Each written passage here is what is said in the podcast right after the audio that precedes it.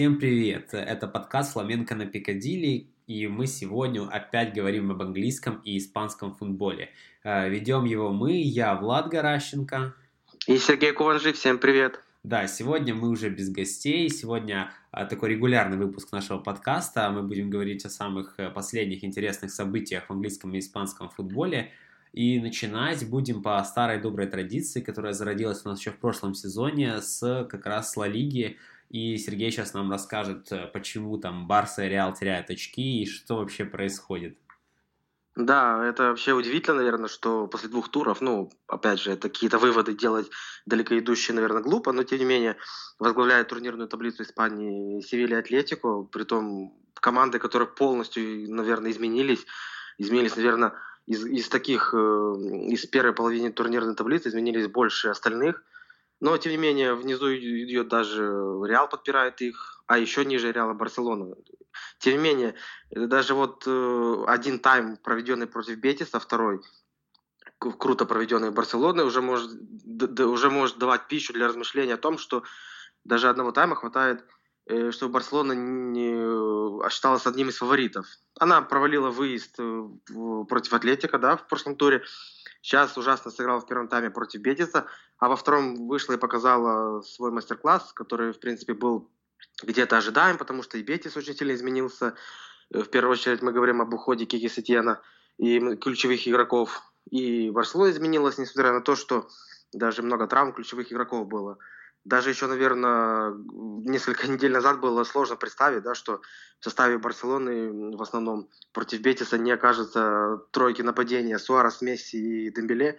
Они все травмированы, Каутиньо арендован в Баварии, Малком ушел в «Зенит», и поэтому Вальверде ничего не оставалось, как выпускать э, супер э, вообще не, не сыгранную тройку нападения в лице Гризмана, что логично, и по флангам были Рафинья Алькантара, восстановившийся после миллион травм, и неизвестный широкому кругу общественности Карлес Перес.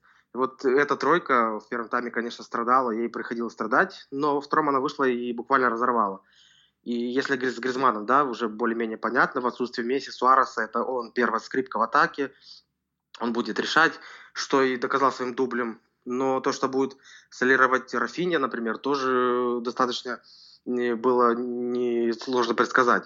Он даже в прошлом туре, позапрошлом уже, да, против Атлетико в Бильбао, он показал себя очень круто, вышел на замену, даже в перекладину попал, и сейчас он продолжил свой прогресс. И что говорит о том, возможно, будем ожидать какого-то даль- дальнейшего развития его, потому что его карьеру скомкали неудачная аренда в Интер, например, и очень э, огромное количество травм, которое помешало ему вообще ну, выйти на какой-то уровень там хотя бы на уровень его своего брата Тиаго. Ну а Карлес Перес это вообще no-name, грубо говоря, который дебютировал только в прошлом сезоне, в последнем туре против Эйбара, когда матч завершился 2-2. А сейчас он вышел просто от безысходности. Больше другого Вальверде просто не мог придумать. Хотя нет, мог. Наверное, справа мог бы поставить Сержи Роберту, а в центре Ракитича. Ну, это наверное, слишком против Бетиса ультразащитный футбол.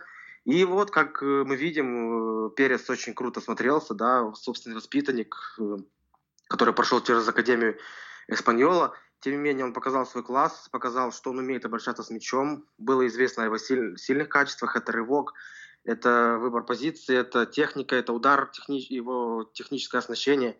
И вот когда он забивал гол, то вот можно было поймать себя на мысли, что это напоминает э, э, действия Месси. Он тоже так любит из, из пределов штрафной, из э, линии штрафной уже может красиво э, вонзать мяч в угол э, ворот. И вот это, наверное, как раз хорошее качество для Переса, которое он сможет развить в Барселоне, если, конечно, он там останется в первой команде.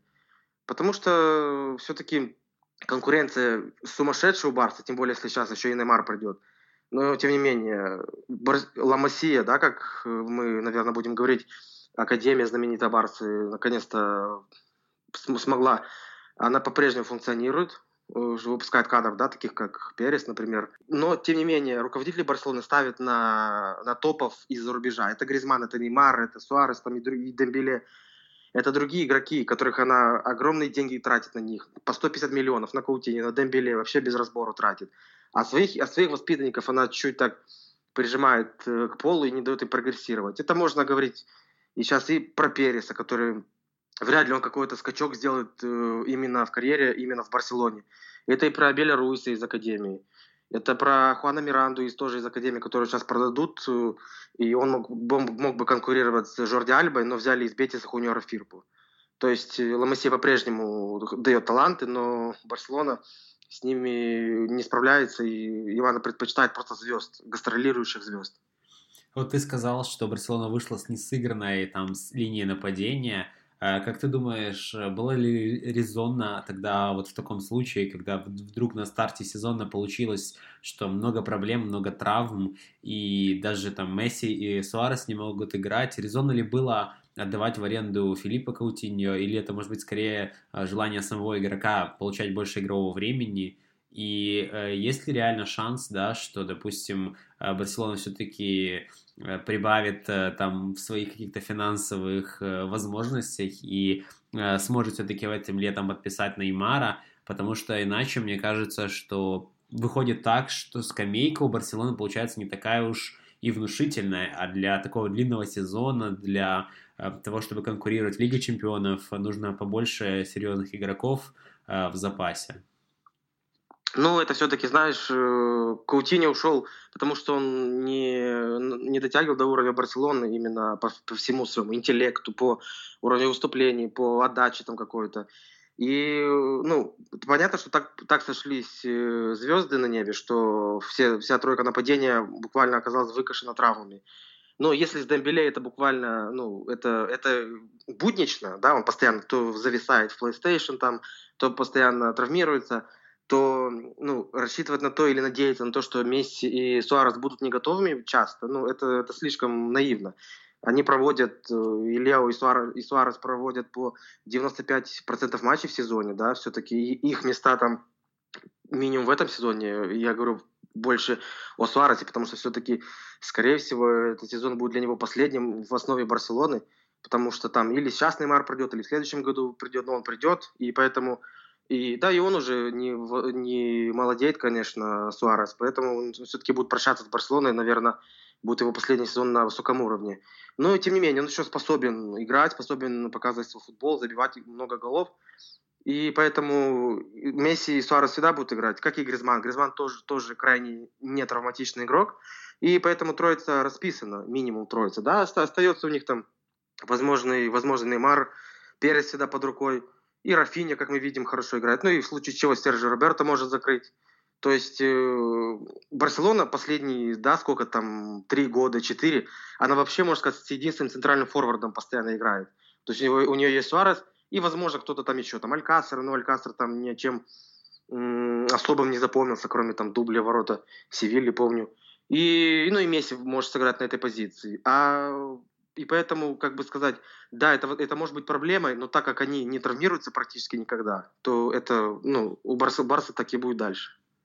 Ну, кстати, странно, что ты сказал, что Каутинью там и не хватило интеллекта для того, чтобы играть в Барселоне. По-моему, его просто э, загоняли в определенные рамки, которые там лишали его лучших качеств. Даже ну, Клоп э, после ухода Каутинью в Баварию сказал о том, что он никогда не видел игрока э, со времен Дель Пьеро не видел игрока, э, который бы так удачно э, ну, располагался там с левого края, штрафной и забивал туда голы, потому что у Каутиньо ну, великолепный дальний удар, вот этот э, даже, который, о котором мы говорим, у него шикарные передачи, и тем не менее да, Вальверде не нашел ему применения.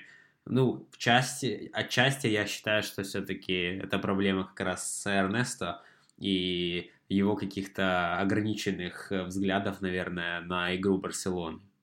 Ну, Каутиньо, на самом деле, просто действительно ты прав, что его загоняли в рамки, и не его оптимальная позиция слева в тройке нападения, все-таки ему лучше из центра поля действовать. Но в центре поля огромная конкуренция, и те, кто там сейчас играют, это, да, Бускетс, э, Артур Мелло, Фрэнки де Йонг, там, Ракитич, э, возможно, еще будет играть, если никуда не уйдет это все-таки игроки других, другого совсем профиля. Они может, могут держать мяч, они контролируют игру, контролируют темп, задают вектор. А Коутиньо это все-таки не того уровня игрок, это игрок э, динамики. Вот как Ливерпуль играл в динамичный футбол, там, дальние удары, такой высокий прессинг, интенсивный футбол. У Барса этого, этого нет, и поэтому Каутиньо не прижился. Ну и еще, конечно, слабая психологическая выдержка, наверное, потому что его критиковали очень сильно, буквально все, кроме, кроме игроков Барселоны и, и тренера Вальверда. Критику получал, получал он вообще по полной программе, поэтому уже на представлении, на презентации Баварии он сказал, что Барселона это прошлое, теперь я буду играть за Баварию и надеюсь останусь на долгие годы здесь. Давай тогда, если мы так э, подробно поговорили о Барселоне, э, посмотрим, что же все-таки у Реала. Э, мы как раз с тобой до подкаста обсуждали, да, ты говорил, что в принципе у Реала все не так плохо, хотя, как по мне, ничья домашняя с Валидолидом, когда один-один Зидан говорит, что нужно было просто выбивать мяч, в конце матча, ну, это очень плохо. Как для команды, которая э, ну, доминировала в европейском футболе несколько лет, это совсем плохо. И э, я считаю, что все-таки это ну, не совсем правильно и не совсем соответствует уровню клуба. Но ты считаешь, как мы говорили, что все-таки ну, не все так э, печально в клубе и что у Зидана все еще может получиться. Поэтому хочу послушать твое мнение по этому поводу. Ну, на самом деле, да, ты прав, действительно, Зидан такой говорил, но давай, как бы сказать, все, все, все решим на, на берегу, потому что еще до сезона, да, до начала сезона было понятно, что э, Реал в своем нынешнем составе не будет э, играть в какой-то искусственный футбол под руководством Зидана, да, мы все привыкли, в какой футбол он играет.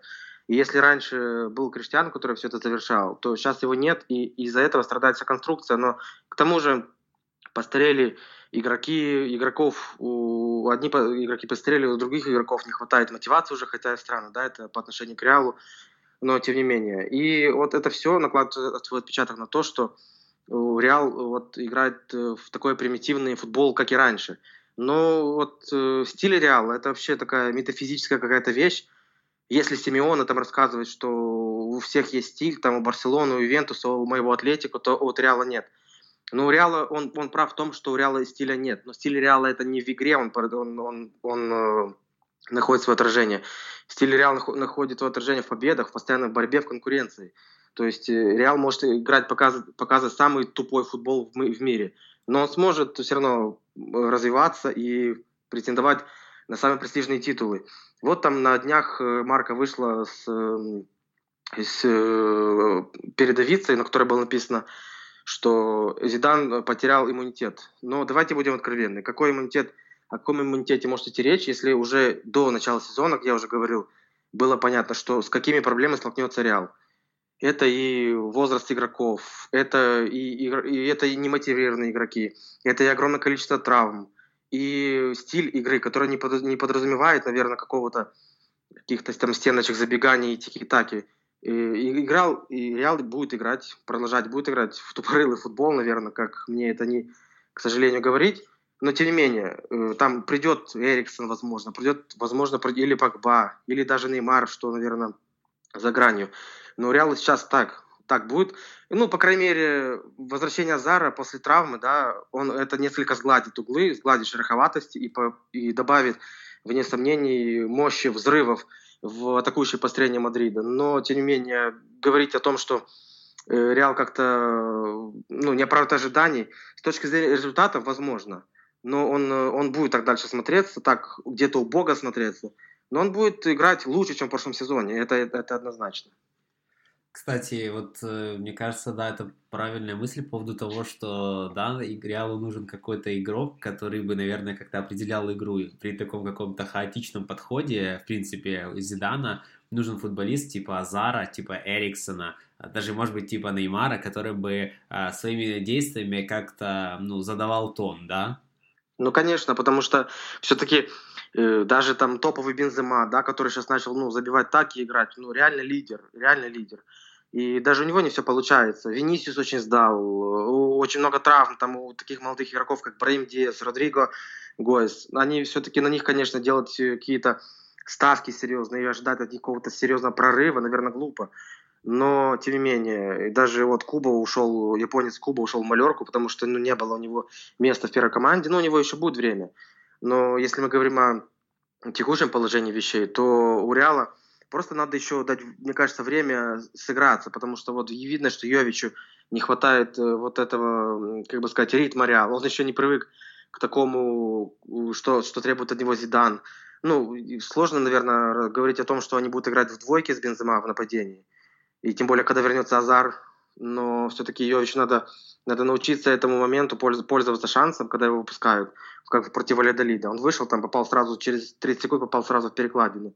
Он может это, эти, с помощью этого как раз он должен э, помочь себе как-то и побороться за основной состав. Ну, хотя вытеснить Карима, конечно, это Unreal.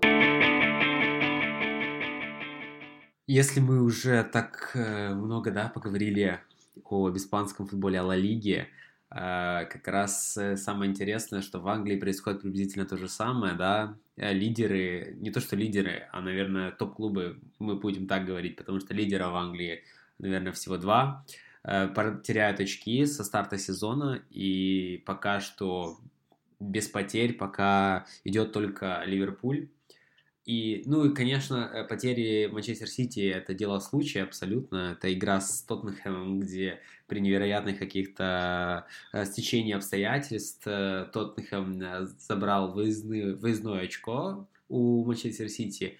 Наверное, при каких-то обычных, обычной ситуации такого бы не произошло, но два удара в створ, два гола, и и все, и Тоттенхэм забирает э, заветные баллы, при этом э, потом Тоттенхэм просто дома проигрывает Ньюкаслу, который вообще, наверное, будет стоять на вылет в этом сезоне. И подобное же происходит со всеми клубами уже, и Манчестер Юнайтед, который, в принципе, стартанул неплохо, да, потом был, после победы на Челси была ничья с Вулверхэмптоном, но Вулверхэмптон ну, достаточно хорошо играет, в принципе, с топ-клубами, он обыграл уже все топ-клубы, э, по, сути, которые были... Э, не обыграл, а забрал очки. Забирал очки у всех топ-клубов английских э, в прошлом сезоне. И выходит так, что...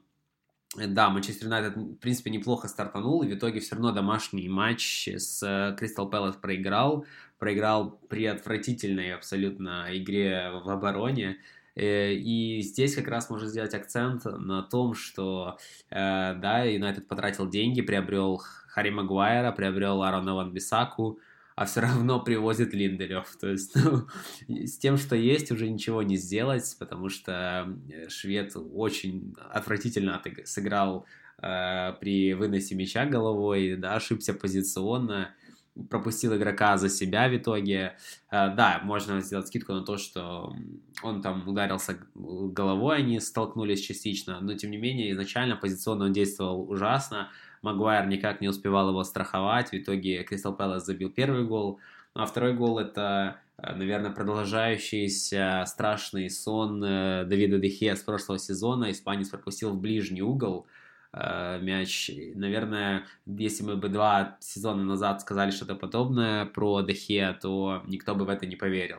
И здесь как раз во всем этом вот ужасе э, вскрываются как раз э, системные проблемы Юнайтед. У Юнайтед этой системы нет, и некому э, вот эти все ошибки индивидуальные скрывать.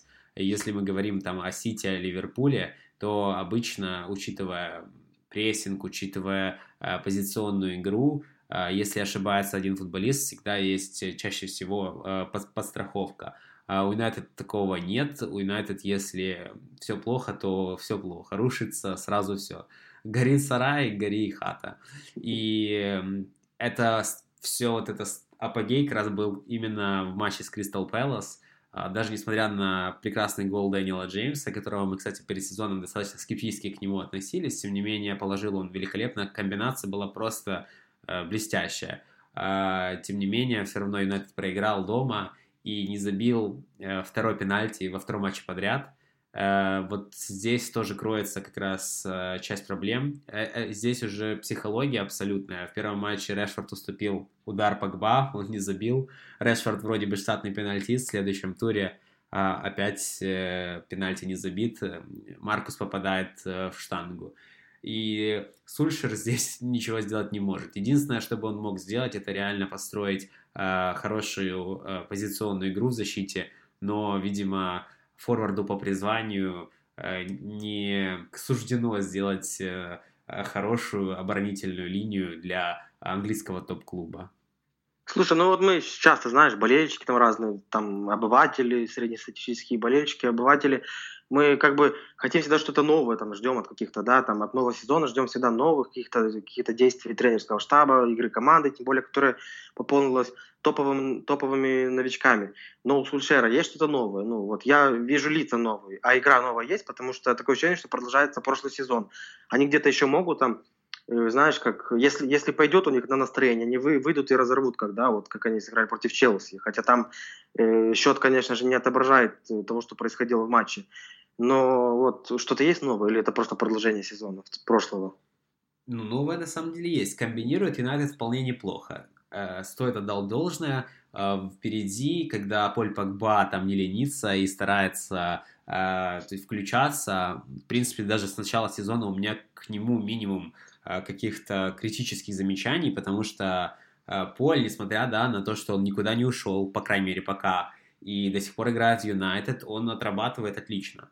Э, и выходит так, что да, комбинированный футбол, комбинации у Юнайтед отличные, все получается впереди, чаще всего получается. Неплохо действует Марсиаль на позиции центр-форварда даже, да. Сульшер перед стартом сезона сказал, что видит Антони центральным нападающим, последний раз он так э, постоянно, на постоянной основе играл центр форварда еще при Вангале. Эм, и, и Маркус Решфорд э, хорошо подключается на фланге. И Дэниел Джеймс, э, хоть и, да, он там периодически симулирует, пытается заработать какие-то там баллы, какие-то штрафные, он не смотрится как-то инородно. Но все, что опускается ниже центра поля, вот там начинается какая-то жесть. Э, был показательный эпизод в матче с Кристал Пэлас, когда Харри Магуайр э, просто получил мяч возле своей штрафной, протянул его метров 15 и, не думая, отдал э, вот ближайшему игроку Кристал Пэлас. И пришлось обратно бежать, возвращаться в штрафную. Вот здесь кроется, наверное, самая большая проблема Юнайтед. Они не умеют разыгрывать мяч через центральных защитников или от вратаря, как это делают все нормальные топ-клубы и они э, не умеют строить э, вот атаки, да, от, э, от своей штрафной. Э, если мяч в центре, уже все хорошо, можно там комбинировать, потому что впереди игроки умные, они знают, как действовать, куда забегать. А если нужно подольше подержать, э, создать полноценную позиционную атаку, здесь уже сложнее. Ну вот мы, да, говорим всегда о проблемах там Юнайтед, то есть, э, или о проблемах Челси, то есть мы э, это, как бы сказать, предсказывали еще и пытались э, разжевать еще до начала сезона, мы э, говори, говорили о други, э, не, говорили о других командах и не предсказывали проблемы их. То есть, э, например, как Тоттенхэм. Да, Тоттенхэм пытается играть, пытается там новички, новичков купил, топовых новичков, которые уже сколько, сколько лет не покупал, но тем не менее у него трудности. Я вот так заметил, несколько матчей посмотрел нового сезона Тоттенхэма, и можно ли сказать, что no Эриксон, no Пати?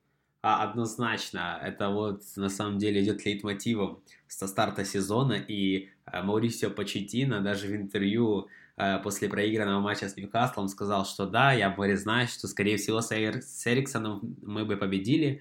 Э, и дело, наверное, в том, что без Кристиана, который может закрыть там буквально 3-4 позиции в центре поля и в нападении, Э, не получается у Тоттенхэма также слаженно э, действовать и при прессинге, и также слаженно действовать возле чужой штрафной.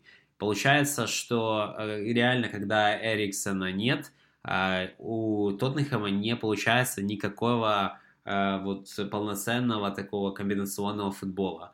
И Почетина это замечает, и Почетина говорит о том, что Ло Чельса еще не готов играть, хотя да, он должен стать потенциальной заменой Кристиану. И я думаю, что Маурисия очень нервничает по поводу того, что э, Эриксон может вполне, может еще за ближайшие несколько дней э, клуб покинуть.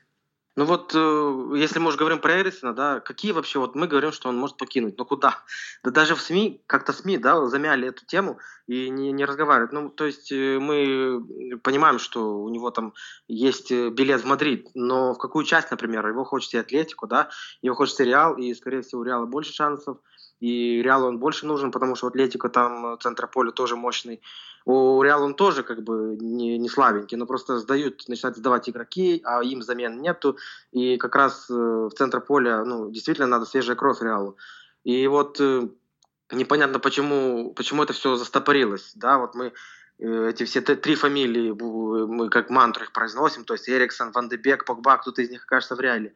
И такое ощущение, что ну, как, как по закону матрешки какой-то, знаешь, кто-то кто выпадет, тот, тот и придет тогда. Потому что, полагаю, например, просто это мое мнение, это никакие новости там не из, не из испанской прессы, просто мнение, что Реал ждет о последнего Погба, возможность приобретения Погба, и если его не получится, то он разблокирует переходы э, там Ван Дебека или Эриксона. Вот такое могу предположить, разве что.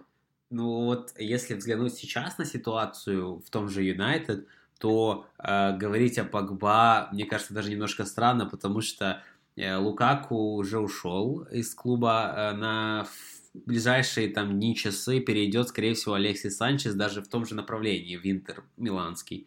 И э, в нападении, получается, остается Маркус Решфорд, остается Антони Марсиаль, и, ну, молодой Мейсон Гринвуд, и, там, Джесси Лингард, которого там жестко критикуют даже свои же болельщики – и ну и как бы на этом все. И Погба, получается, в этой ситуации он э, может сыграть, да, и атакующего полузащитника, и центрального полузащитника, и даже иногда опорного полузащитника. И потерять такой актив для Юнайтед сейчас, э, это, ну, я не знаю, э, будет слишком большим ударом, потому что вдруг кто-то вылетит из-за травмы даже на один-два матча, и все, придется оставаться с одним Хуаном Матой там из креативщиков, и все.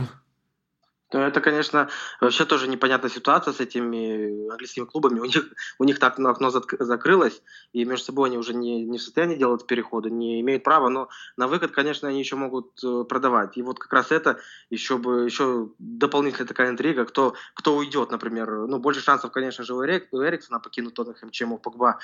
МЮ, и да даже просто можно сказать, потому что он не играет просто Эриксон. Но почему ждут все, вот, просто ждут, непонятно. Э, на самом деле ждут, наверное, э, если говорить о Тоттенхэме и об Эриксоне, то Леви ждет предложения, от которого не сможет отказаться, а Эриксон ждет, что Леви такое предложение примет.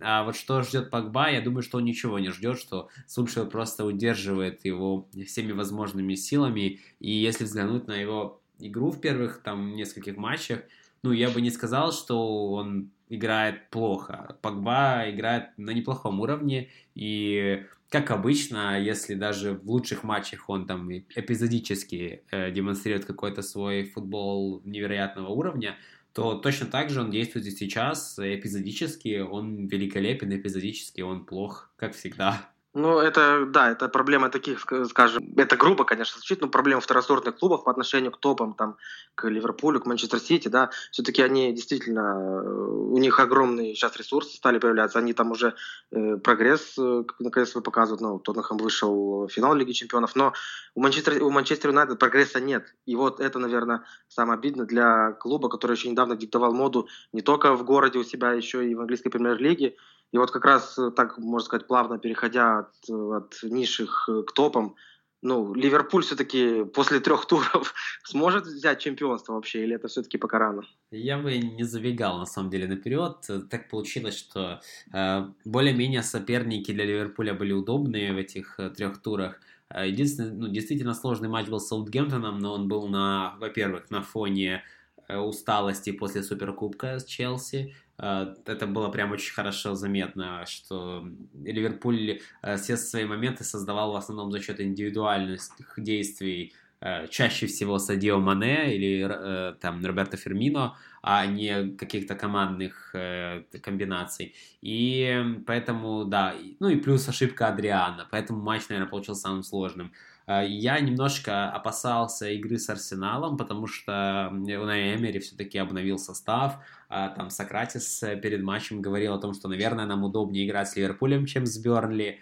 И э, Пьер Америка Янг вообще был максимально таким борзым, говорил о том, что их тройку, там, Абамиянг, Ляказет, э, Николя Пепе можно сравнить с тройкой Салах, Фермина, Мане. Я думаю, что он очень быстро понял, почему этого делать не стоило. Э, на самом деле, Ливерпуль очень быстро и легко разобрал Арсенал. прям, ну, даже слишком, наверное, быстро, э, потому что даже Салах, которого критикуют за то, как он там моменты портит и не забивает, он был просто великолепен в матче, он уничтожал весь фланг, и чем единственным запомнился тот же ПП, это вот у него был один хороший такой проход, когда он вышел один на один, не реализовал момент. А, и, в принципе, все. Ни у Бамиянга, ни у Ляказета, мне кажется, ни у того же ПП еще нету э, таких умений, как у Мане, Салаха и Фермина, в том плане, что они не отрабатывают достаточно в обороне, они не выполняют такой объем работы, не прессингуют в таком же темпе, как это могут делать э, тройка игроков Ливерпуля. И в этом есть как раз вся разница, да, даже Эмери вышел с новой тактикой, хотел, чтобы там э, Сибалес э, вскрывал э, прессинг Ливерпуля, но все получилось совсем плохо. Сибалес ошибался чаще, чем он делает это обычно. Не получалось выходить из-под прессинга. Ливерпуль зажал Арсенал на своей половине и, как обычно, штурмовал, пока не, заби- не, не получалось забить гол. В итоге получилось так, да, что Ливерпуля получилось три не очень сложных матча, и реальных проверок еще как бы и не было э, таких для команды Клопа. Ну и если не считать матч с Ман-Сити в Суперкубке, где Ливерпуль тоже смотрелся вполне э, неплохо. И, и еще, что важно, что не было моментов, когда Клопу пришлось бы там сильно ротировать состав. Да, он там постепенно подпускает Алекса Окслада Чемберлейна, но чтобы прям уж сильно надо было менять э, игроков, пока такого нет. А единственная да, проблема это травма Алисона, которая вывела э, бразильского голкипера там, на несколько недель. Но уже после перерыва на матче сборной, скорее всего, э, Алисон вернется в ворота. Адриан пойдет снова отдыхать э, там, за спиной. Пойдет тренироваться с аматорами опять. Нет, я думаю, что он останется. У него 100% будет шанс в Кубках э, Лиги, Кубках Англии. Я уверен, что, может быть, даже в каком-то матче Лиги Чемпионов, если будет проходной соперник, вполне вероятно. Э, Все-таки Адриан, да, его даже Клоп защищал, когда он допустил ошибку, потому что он сказал, что Адриан играл на уколах, и куда защитник отдает передачу э, ну, вратарю, у которого там нога обколота после микротравмы. Э, ему неудобно выносить, неудобно от себя убирать. Это была серьезная ошибка. Поэтому я не считаю, что Адриан провалился, он провел неплохие матчи и в целом, как завинитель, вообще отлично справился. Ну, я тут выступлю в роли адвоката дьявола не по Адриану, конечно, я по Адриану тоже поддерживаю твое, твое мнение, потому что Адриан все-таки, помимо того, что испанец, еще и круто показал себя и в Суперкубке Европы, и вообще сейчас не, не, не валится. Я бы хотел сказать еще пару слов о Сибалисе в качестве такого оправдательного приговора. Позапрошлом, э, помню, выпуске, да, я защищал Родри, там тоже Родри критиковали из Сити, но и при, пришло время теперь Сибалиса чуть подзащитить. Ну, это все-таки глупо, да, я, конечно, не Эмери, там, и не претендую на его лавры, но все-таки э, строить игру именно через Сибалиса, это жестко, сильно, тем более на поле Ливерпуля. Он может там Сибалис, да, раскидать, там, Берли условно, там, Э, у, очень странную сборную Хорватии, которую Испания в прошлом году обыграла там 6-0 или 7-0, что такое было. Но вот Сибалис на Ливерпуле, это, конечно, чересчур, и он, помимо своих каких-то крутых качеств, продвижения мяча, там, техника на выдающемся уровне, он обращается с мячом как, как ну, просто как бог иногда но это все-таки глупо было ждать него, чтобы он выводил мяч в одиночку все-таки. Это, это ошибка Эмери. И понятно, что будь ты хоть 10 раз Сибалисом по таланту, но ты против прессинга Ливерпуля ничего не сможешь сделать. Ну, в принципе, так и получилось. И тем более э, схема вот эта 4-4-2, через которую, да, Сибалис пытался выходить с левого фланга, это, это самоубийство, наверное, и слишком атакующий состав для Арсенала, который приехал защищаться именно больше, чем атаковать. Я, кстати, вот не склонен вообще критиковать Сибалиса. Мне он очень понравился в матче с Берли, да. Вот он э, выполнял все стандарты, прекрасно давал передачи и вообще провел шикарный шикарный матч, как, э, ну, на самом деле отдал две голевые передачи уже как минимум, это высокий уровень. Э, я думаю, что да, ему просто нужно немножко больше времени адаптироваться в Англии, но я уверен, что он будет справляться с этими задачами не хуже, чем это делал Мисут Азил. Главное, главное не просит столько денег, сколько просит Мисут Азил или как Алексей Санчес. Это же Почему сейчас Озил не играет? Опять что какие-то проблемы у него? Или там с Калашиносом они что не могут там... Да, у них была там война с, бан с бандами. В общем, там все, все а. было серьезно, в общем. Э, по, по идее, должен уже скоро играть Месут. Э, Ждем его на поле, когда он разберется со всеми этими мафиозными своими ситуациями. Кстати, видел э, такое, если можно сказать, обобщать так, да, какой-то итог подводить, ну, вот этому минимум маленькому отрезку, в чемпионате Англии видел такую прикольную фотку в интернете, которая отображает, ну, просто обычное фото, это даже не мем, которая отображает суровую действительность чемпионата Англии. Стоят, короче, на, на церемонии, официальной церемонии лучшего игрока Африки, стоят Мане, Морес и Обамиянг. Ну, Мане и Морес стоят в смокингах, все такие красивые. А Бамиянг просто, помнишь ту историю, когда он приехал в самолет, там что-то с, багаж, с багажом да, какие-то были проблемы? в сезоне было, да, да. Да, да, да. И он тупо в шортах, там, в бриджах, в кепке такой модный чувак. И то есть, э, ну, и сразу, что Мане выше, выше Бамиянга по турнирной таблице, да, его команда. То есть, что Морес, ну так и получается, что и Сити, и Ливерпуль крутые такие чуваки, а, а, Ливер, а Арсенал просто модный.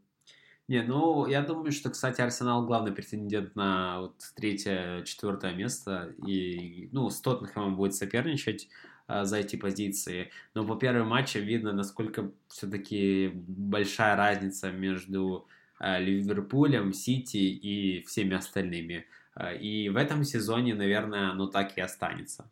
Ну, сейчас, наверное, кстати, четвертое место, если раньше, да, там, можно сказать, смеялись, подсмеивались над четвертым местом Арсенала, то сейчас это реальный успех будет для Эмери, да? А, четвертое, да, я думаю, что это возвращение в Лигу Чемпионов это успех вообще для Арсенала будет после а, прошедшего сезона, когда, да, они были в шаге от того, чтобы попасть в Лигу Чемпионов. А вот Челси, это Лига Чемпионов сейчас, ну, совсем не кстати. Думаю, они будут мучиться очень долго и серьезно, приблизительно так же, как они мучились с э, Норвичем на выезде, где невероятные темы Пуки, опять э, просто разрывал. Ну, думаю, что, кстати, тему Пуки — это тема вообще для отдельного подкаста, и в следующий раз я, честно, обещаю, этому финскому форварду посвящу гораздо больше времени. Тем более, я думаю, что ты тоже с ним знаком, он выступал какое-то время в Испании, поэтому будет о чем поговорить. Ну да, выступал это, конечно, громко сказано, но тем не менее, помню, конечно, помню такой врага, но я лично его запомнил не по Испании, а по Шальке, то, что он тогда пару раз выходил такой неотесанный чувачок, что-то там решал.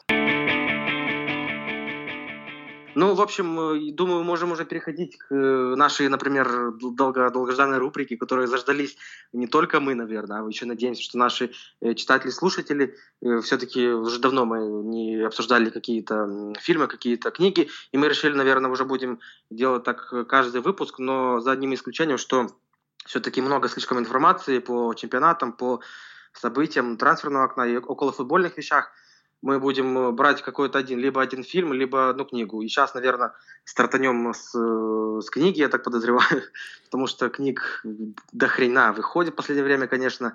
Но я, я возьму книгу не, не, не самую последнюю, не одну из последних, а просто, которая выходила за где-то, по-моему, в позапрошлом году. Называется «Быстрее ветра». Как ты думаешь, о ком же это, о бывшем игроке из чемпионата Англии, который сейчас в Испании играет? Кто это? Быстрее ветра, а бывший игроке чемпионата Англии, который выступает в Испании сейчас.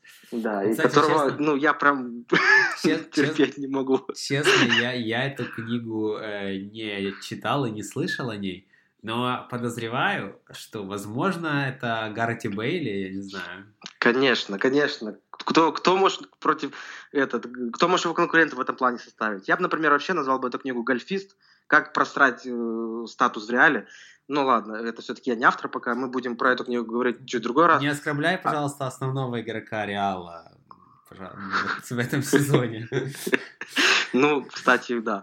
В общем, э, книга Гаррет Бейл «Быстрее ветра» просто ужас. Ну, это просто... к, Бейлу, к Бейлу это не относится. Он вот тот период, где там рассказывается в книге, да, там от буквально от Академии Саутгемптона и заканчивается тем, что он переходит в Реал. Там у него буквально, ну, практически все круто было, ну, и практически идеально, потому что за исключением там какого-то маленького периода в Тоттенхэме, когда, помнишь, было какое-то количество матчей, где Бейл, если Бейл находился на поле, Тоттенхэм не выигрывал. Да, Такая была ситуация, там, я не помню сколько, там 20, 30, что-то такое матчей было.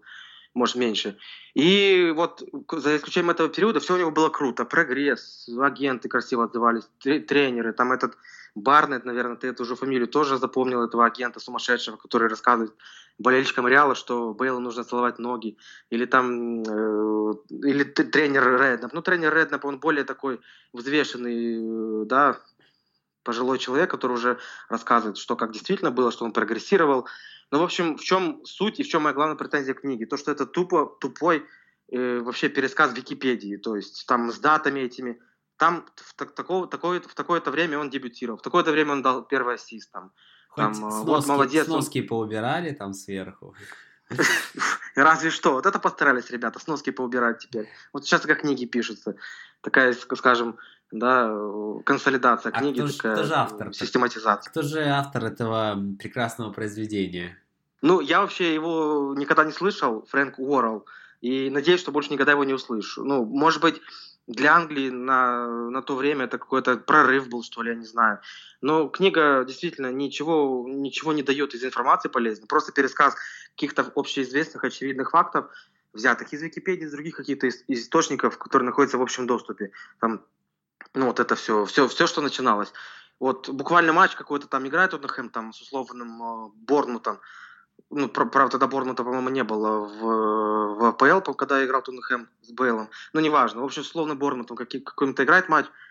Что там делал Бейл, потом э, цитата тренера про Бейла, цитата игрока там, и что Бейл, вот следующий матч он уже покажет себе. Не хватает только Кро... оценки от Who Scored, знаешь, в конце. это, это было бы вишенка такой на, на валийском торте. Ну, это, ну, действительно, нечего там особо взять, и просто это Книга, к тому же, еще она усиливает эффект от прочитанного, негативный, конечно же, тем, что там э, еще есть какие-то проблемы с переводом небольшие. Ну, э, тут, как обычно, в принципе, да, мы знаем футбольную литературу, как переводят, без специальной терминологии, без специальных каких-то обученных переводчиков, которые просто херачат то, что они знают по, по, общему, по общему словарю.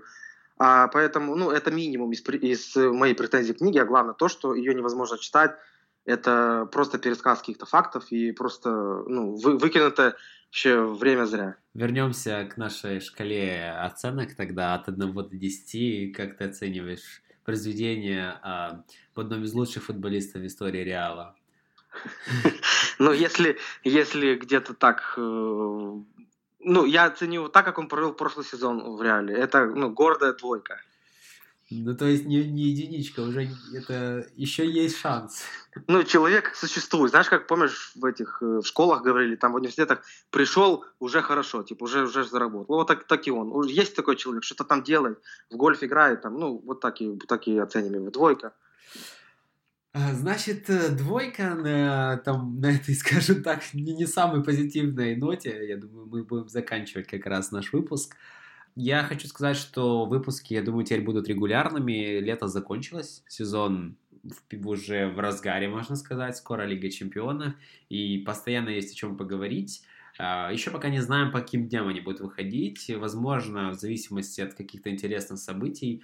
Но постараемся вас радовать самым актуальным как раз в английском и испанском футболе. Я напомню, что слушать нас можно в iTunes, в Казбоксе, в Google подкастах и на YouTube. И обязательно подписывайтесь э, на наш подкаст, чтобы ничего не пропустить. Меня зовут Влад Горащенко. Меня Сергей Куванжи. Да, всем спасибо. До новых встреч. Всем пока. Пишите в комментарии свои замечания, предложения. Все прочитаем, на все ответим.